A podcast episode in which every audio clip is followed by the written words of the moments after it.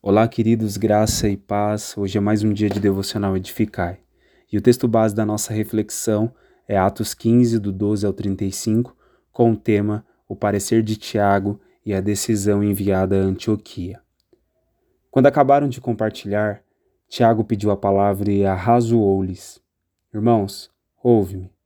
Simão narrou como, primeiramente, Deus foi ao encontro dos gentios para edificar dentre eles um povo consagrado ao seu nome. E com isso estão de pleno acordo as palavras dos profetas, como está escrito: Depois disso, voltarei e reconstruirei a tenda de Davi, que está caída, reedificarei as suas ruínas e tornarei a levantá-la, para que o restante das pessoas busque ao Senhor. Sim, todos os gentios, sobre os quais é invocado o meu nome, diz o Senhor, que faz essas realizações desde os tempos antigos. Portanto, julgo que não se deve constranger aqueles que dentre os gentios se convertem a Deus. Todavia, escrever-lhes que se abstenham das contaminações dos ídolos, da imoralidade, da carne de animais sufocados e do sangue, porque desde os tempos antigos Moisés é pregado em todas as cidades, bem como é lido nas sinagogas em todos os dias de sábado. Tiago não conseguiu se conter diante da questão imposta. Questão essa que alguns homens sem permissão levantaram para constranger os cristãos gentios quanto à observância da lei de Moisés. Tiago manifestou seu parecer, deliberou com sabedoria a respeito do assunto e ajudou a igreja a tomar uma importante decisão. O interessante é que ele fez isso pautado nos fatos ocorridos e testemunhados por gente que tinha frutos como Pedro, Paulo e Barnabé, e também em palavras que foram profetizadas e registradas, citando, por exemplo, a profecia de Amós 9, 11 e 12. Seu julgamento foi com sensibilidade, discernimento e prudência. Um dos versículos-chave em toda essa questão é esse: porque pareceu bem ao Espírito Santo e a nós não vos impor maior encargo além destes preceitos necessários, que vos abstenhais de alimentos sacrificados aos ídolos, do sangue da carne de animais estrangulados, da imoralidade sexual. Fareis muito bem se vos guardardes desses procedimentos, pois desejamos que tudo de bom vos aconteça. Atos 15, 28 e 29.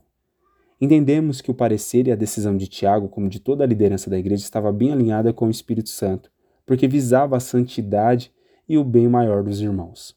O resultado vemos nos seguintes versos: E tendo se despedido, desceram a Antioquia, onde reuniram a igreja e entregaram a carta.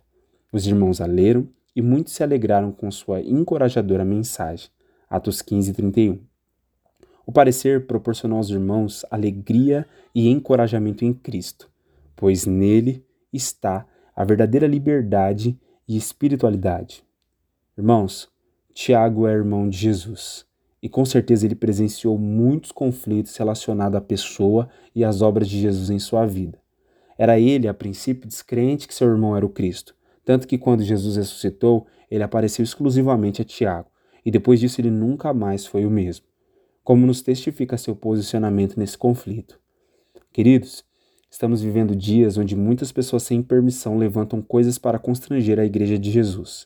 Muitos são os conflitos, e diante disso, precisamos estar bem alinhados com o Espírito Santo e em unidade com verdadeiros e maduros irmãos, para que nos posicionemos e falemos com sensibilidade, discernimento e muita sabedoria, a fim de proporcionar ao povo de Deus alegria e encorajamento, e diante do mundo incrédulo, sermos prudentes e irrepreensíveis. É tempo de nos reunirmos cada vez mais debaixo da liderança do Espírito para deliberarmos sobre as questões que são de interesse de Jesus e da sua noiva. Afinal, na semelhança de Tiago, somos agora convertidos, crentes no Cristo Jesus que foi ressuscitado. E necessitamos, como amigos do noivo, cuidar e preparar a noiva para o grande dia do casamento, e proclamar ao mundo perdido as virtudes daquele que nos tirou das trevas e nos transportou para seu reino de luz e amor. Que Deus nos ajude nisso.